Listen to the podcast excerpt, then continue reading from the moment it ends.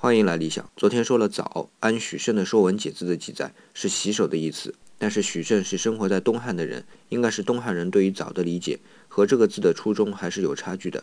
因为我们看《春秋》的《仪礼士与礼》有一句叫“助眠早割迭带”，如果这里的早也是洗手的意思，那么就说不通了。难道这句话是说葬礼的主持人要洗手粗布的头带和腰带，或者说是直接洗粗布的头带和腰带？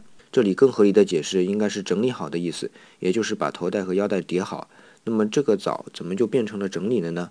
其实还是和右边那个“灶有关，它和操作的“操”是通假的，就是按步骤进行的意思。而加上水就是要用水去操作，就是认真去漂洗嘛。之前说木字的时候说过，古人很多时候是看重结果的，所以认真去漂洗就是去掉污垢。那么在这里，早哥迭代是去掉粗布的头带和腰带上的污垢，通俗的说就是整理干净。